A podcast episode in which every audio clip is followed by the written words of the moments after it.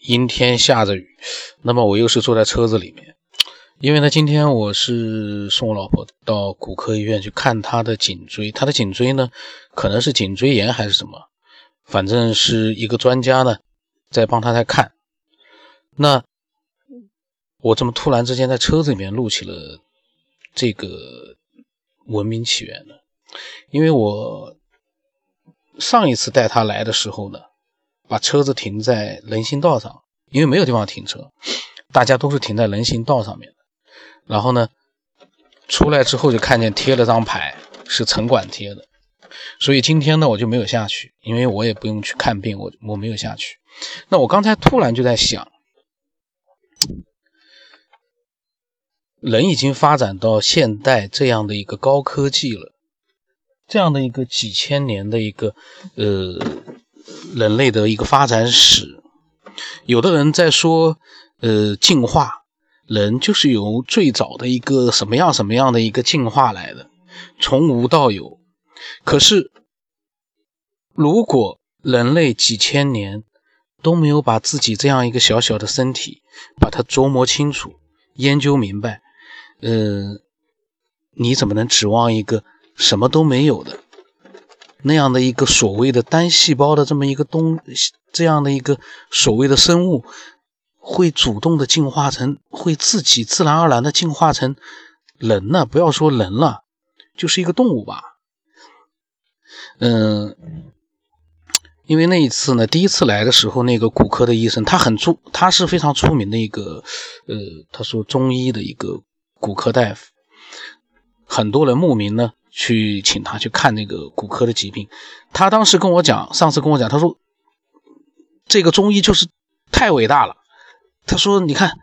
就是在那个颈椎那边放点污血，然后呢就可以通过那个中药的一个调理，就可以把身体调理好。那他当时跟我讲了之后呢，我刚才我又在想，医学不管是中医还是西医，发展到现在。连人为什么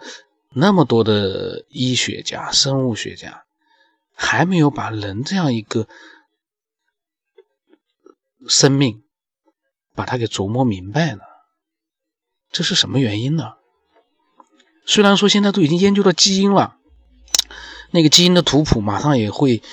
呃，好像是已经全部都研究好了吧？我有一期节目是专门讲到了一个基因图谱，全球的科学家，包括中国的科学家，都在绘制人体的这个基因的这个图谱。这个基因的图谱研究出来了，嗯，对人未来的一个呃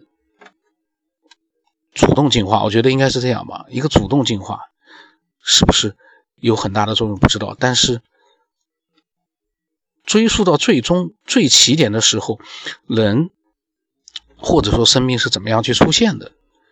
呃，我觉得，如果按照进化的，它是呃完全是没有任何的外来的一个呃文明插手的话，它是主动的从一个从无到有。进化到现在这样一个拥有了人类这样一个高等文明，嗯，它的可能性到底有多大？在之前的节目里面，我曾经说，呃，把它最简化的，只是变成人的几个最明显的几个体型的这个部分去做了一期，从那样的一个角度呢，呃，那一期也是胡思乱想。那今天呢，也是突然之间，我想到了那个骨科大夫，我又在胡思乱想了。呃，那么我就在想，我之前一直说要做眼睛，讲讲眼睛。那眼睛呢，在之前有一个爱好者，那个名字我忘了，大概是刘先生吧。他呢很诗意的，他描述了一个呃一个单细胞这样的一个生物，他呢突然之间拥有了。在一个，呃，这个不知道是什么样的一个条件的影响之下呢，他拥有了感光体，他是这么讲的。然后呢，感受到了光明，这个时候那一次呢，其实，在那之前我也在一直在讲眼睛，呃，确实呢，很多人说眼睛是非常的复杂，很多的它的这个组织成这个这个结构呢，都是要同时要这个出现了，你才会组成一个我们现在的这样的一个眼睛。而眼睛的重要性大家都知道，而眼睛的一个呃复杂性，或者说它眼睛的一个。先进性，我相信眼睛是人体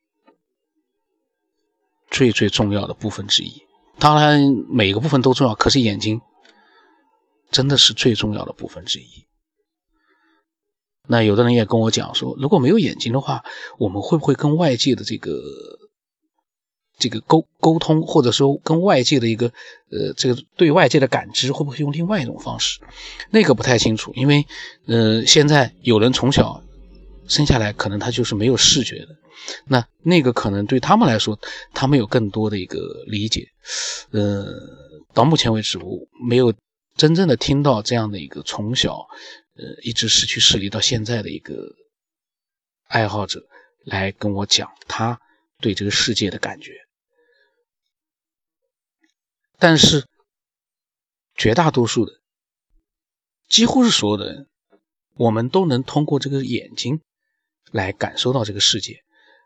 大家有没有想过，我们这个眼睛，你如果说跟呃。就算是现在最先进的那个摄像头去比较的话，当然有的时候可能说起来它的精细度可能拍摄的可能比我们说不定看到的还要远，因为我们有一个什么问题，我们看到的东西呢，我们不能去自己把它放大的。摄像头呢，它有一个比我们好像更先进的地方，就是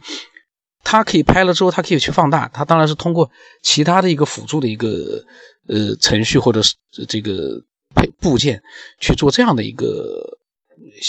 这功能可以把一个局部的一个放大的很清楚，比如说这个围绕着地球的很多的一些卫星，它们都有一些呃摄像这样的一个部件，会用精细度非常高的一个这个图片，把地球呢每一个角落把它拍出来，而我们的这个眼睛呢。可能就没有他们的精细度，似乎没有他们拍看得远，然后呢，也没有一个放大的这样的一个功能。但是，在我们的视力所及的范围，我们所看到的是照片不能比拟的，因为我们眼睛里面所体现出来的每一个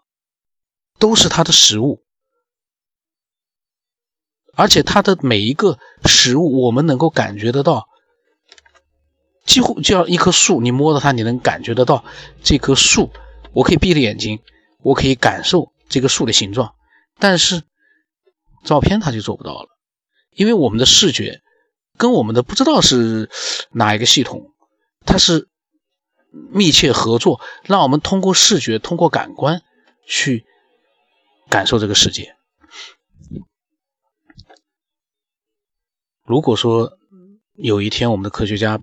他们做出来的这个人工智能这样的一个机器人也能够有我们这样的视觉和感官，那我在想，那个时候从身体的条件上来讲，人类可能就非常落后了，除非。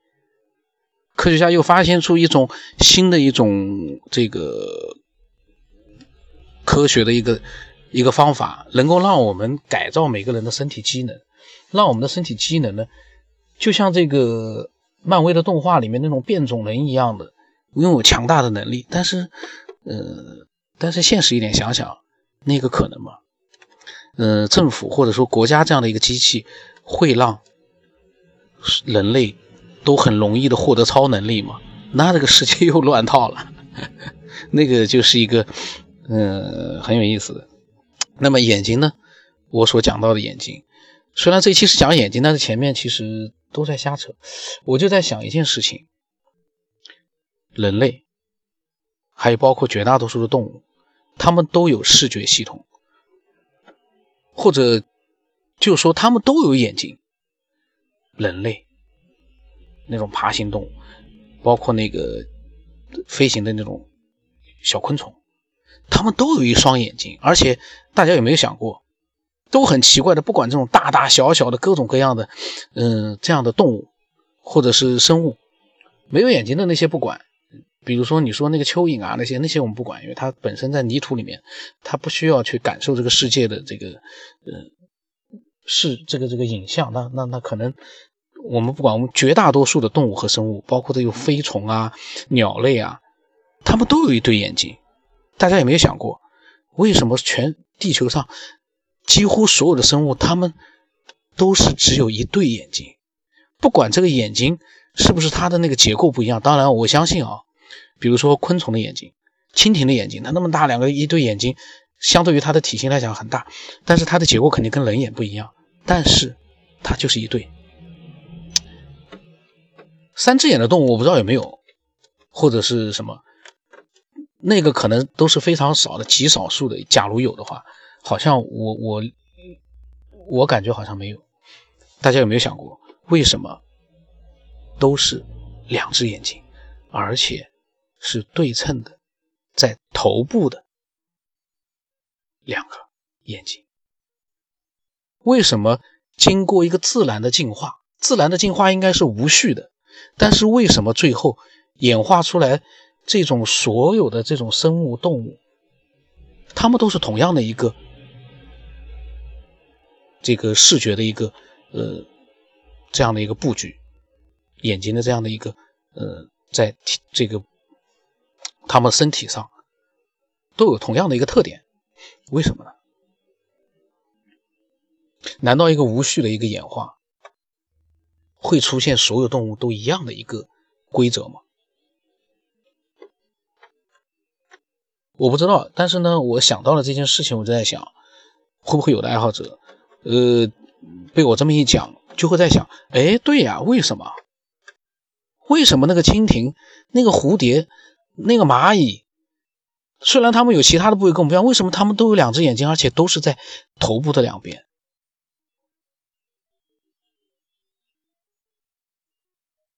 当然，我们没有办法去感觉到那些动物它们所看到的这个世界是什么样子，但是从它们的表现来看，它们应该是看得到东西的。但是它们看到的，是不是能够看到比我们更多的？我突然想到了一件事情。他们会不会看到比我们人眼看到的更多的一些东西呢？或者说，有的动物比我们人眼看到东西更多？呃，我记得以前有一次很诡异的，就是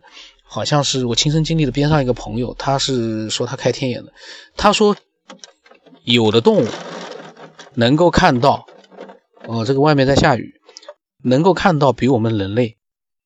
更多的一些东西，就是说这些更多东西他没有跟我讲是什么，但是我在想。我们人眼一眼望过去，有人、有树、有房子、有车，我们看得到东西之外，还会有一些什么东西呢？当然也有可能，也有可能，也有一个可能，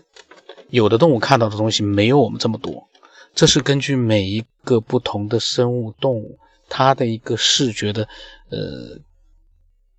完美程度。来决定的，或者说它的根据它的构造来决定的。然后呢，根据这样的我的一个思索呢，我就在想，如果真的，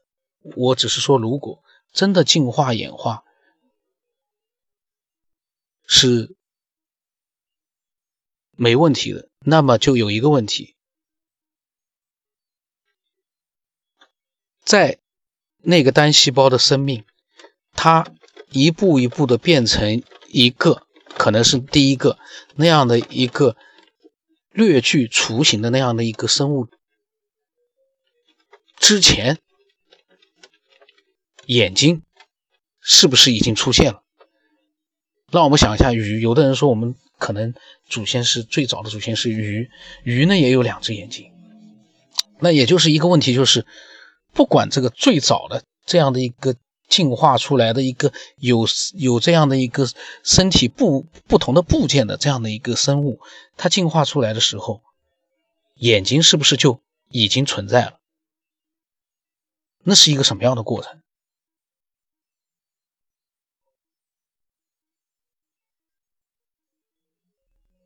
一个没有任何的一个呃智商的，什么都不是的这样的一个单细胞的生物，它会自发的去，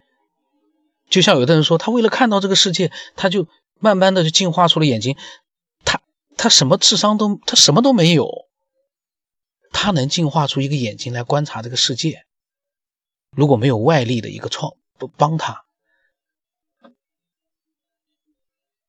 就像我之前曾经讲到过，人一辈子几千年来，甚至于几万年来，都很羡慕在天空当中自由翱翔的鸟类，那个老鹰啊什么的，天空里面自由翱翔，他们是地球的，呃，他们可以说是主宰了天空。可是，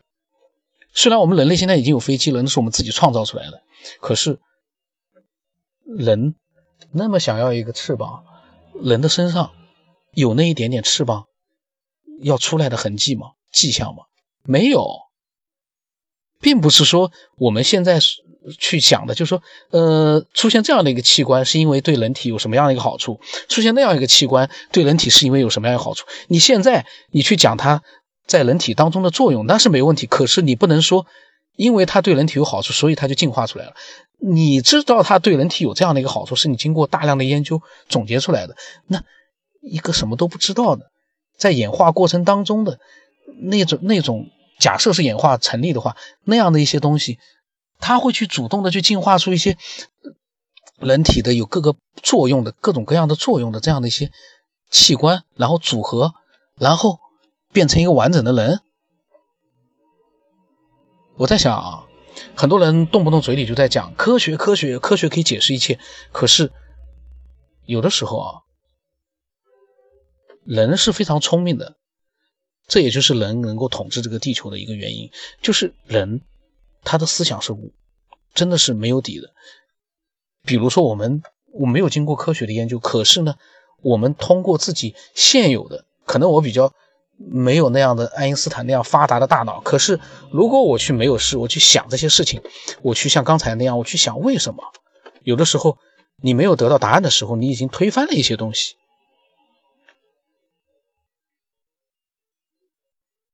就是你就会觉得，呃，不可能，好像真的是不可能，怎么可能？什么都没有的那帮那些一颗颗的那个一一个个的什么所谓的单细胞、多细胞的那种最原始的那种呃那种生命体，他们叫生命，但是他们什么功能都没有，身上什么没，就是不像现在的动物或者说是飞禽鸟兽那样子是有各个部位去组成的这样的一个完整的一个形体，什么都没有。他们会去进化吗？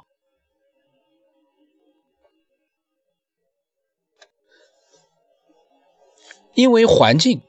呃，会对一个生命会有一些影响，这可能就是一个会在产生一个就是演化这样的一个效果。可是，它对成品有演化的效果，它对一个什么都没有的东西，环境会让你变得变出一个像。不管是虫了，就变成一个像蚂蚁那样的一个最简单的一个动物吗？环境会让一个嗯单细胞的原始生命会变成那样一个小蚂蚁吗？大家可以去脑补一下，蚂蚁说它简单，其实它也不简单啊。蚂蚁有好多本能的，它特有的那样的一个，可以像我们人类说的，对我们人类来讲就特异功能啊。这个蚂蚁一点点大，可是有的时候家里面你只要有一点点糖，就会出现蚂蚁。它是怎么样发现比它相当于我们，比如说我现在在苏州，它是怎么样能够发现上海的某一个地方有一块糖，然后它会跑过去？人可以做到吗？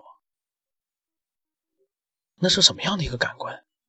也就是说，蚂蚁这个小动物虽然很简单，它可是它拥有我们人类。所无法企及的一些，呃，一些能力，而这样的一个能力，似乎光从它的形体你看不出来，它就有那样的一个能力。哎呀，有点扯远了。我觉得呢，今天扯了二十分钟，我觉得好像有的时候我在嗯呃突然之间去录一个东西的时候呢，呃，在录的过程当中，虽然说可能连贯性比较差一点，但是呢，我能想到一些新的东西，可能那只是一句话一个感觉，但是呢挺有意思的。今天这一期的话，就是一个嗯从人体到这个。眼睛，